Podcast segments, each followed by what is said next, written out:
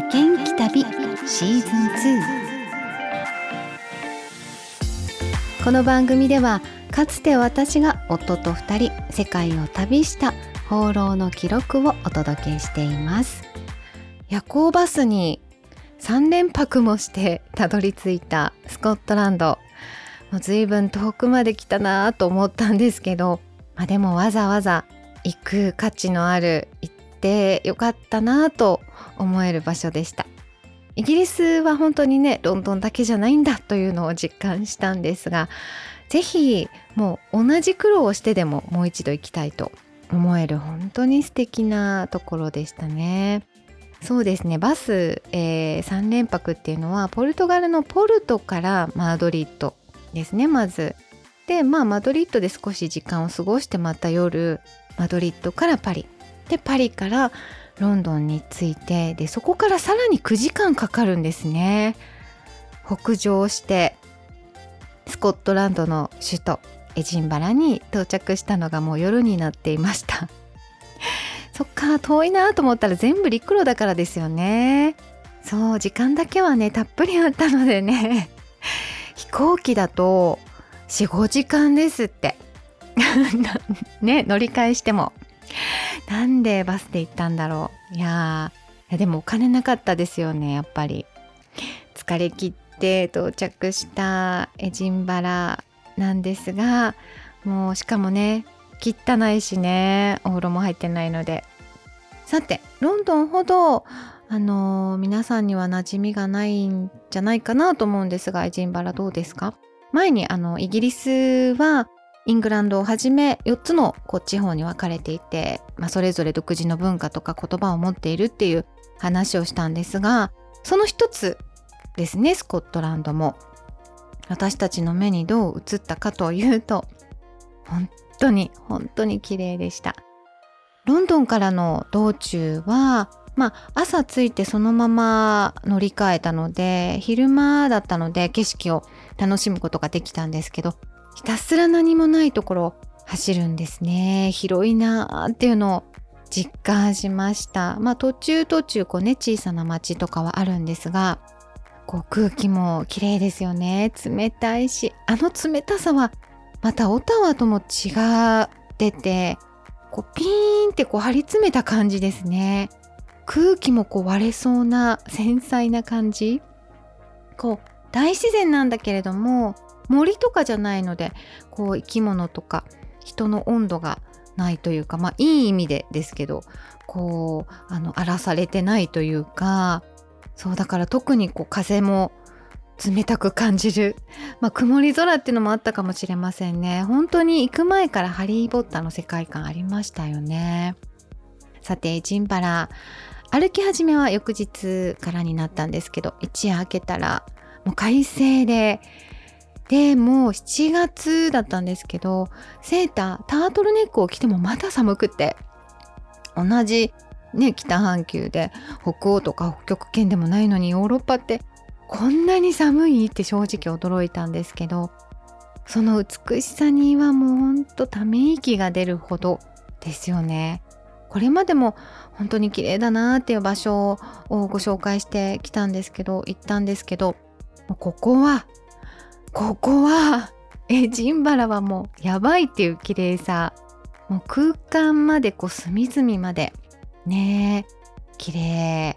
すごい寒いからあの建物の中に早く入りたいんですけどでもこういつまでも歩いていたいし眺めていたいしその街角に自分の身を置いていたいっていうそんな街ですよね。建物が何といってももう荘厳ですしね。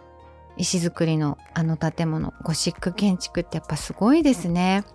一つだけじゃないですもんね。こう由緒ある建物一つじゃなくてもう街全体がお城みたいで。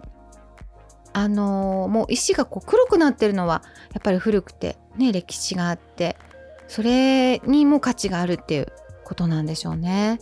歴史の教科書の中にいるみたいな別世界ですよね。で最初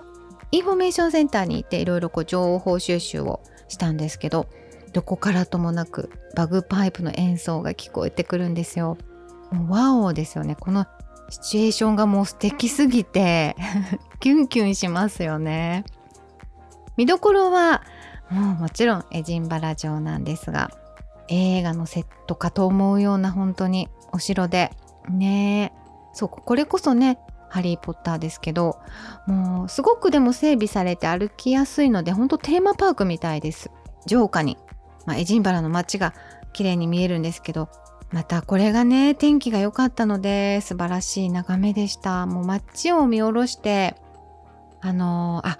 なるほど世界遺産なわけだよねってユネスコにね登録されてるんですけれども本当に絵に描いたものを再現してるみたいでお城からずっと向こうに海も見えてなんか風も強いんですけどすごいねロマンチックなんですよ。で城からこう町に続く通りねロイヤルマイルって呼ばれている通りなんですけど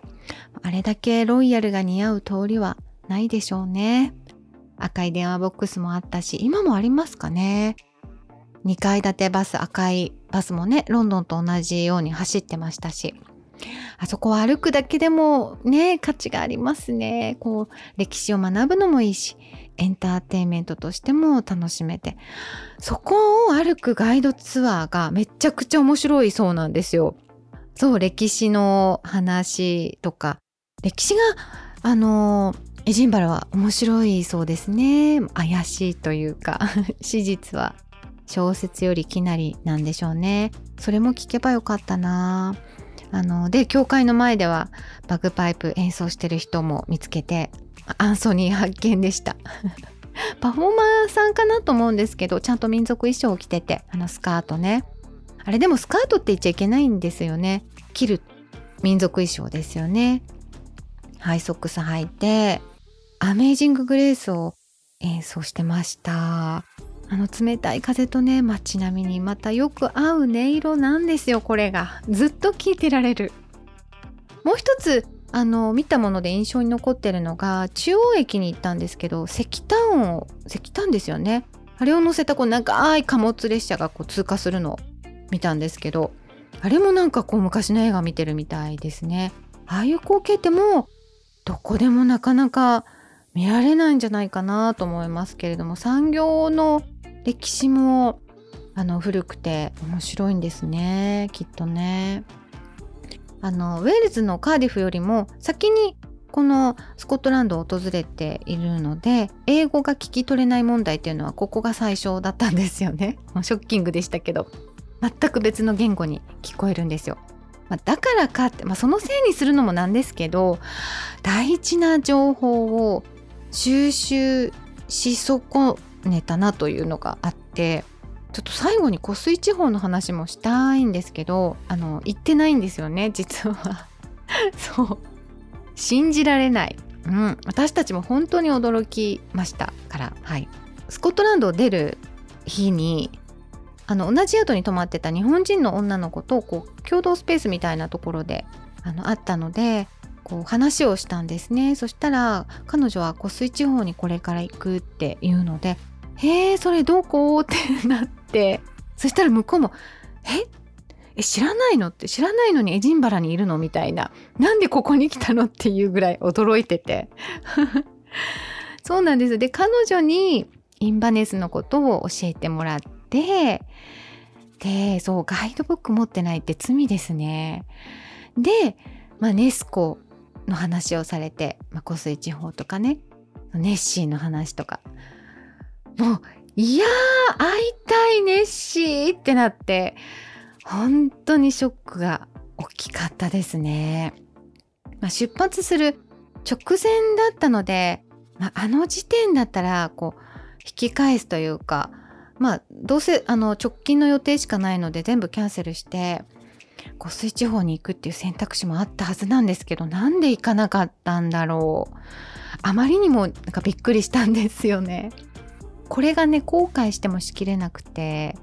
そうですねこの件に関しては実は夫も私も未だに立ち直れてないんですよね。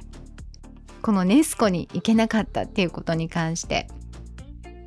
多分今もしかしたら一番行きたい国場所かもしれないですね。外国がこう自由にね往来できるようになったら本当もう飛行機でさーっと行ってネッシーに会いに行きたいですね 子供たちも恐竜大好きなのでいいかもしれない。こう癒される旅に出たいですね。そろそろね。ということで最後はなんか私の願望で終わる感じになりましたが今日も最後まで聞いてくださってありがとうございました。ご案内は高江須真紀子でした。制作はクリックボイス沖縄でした。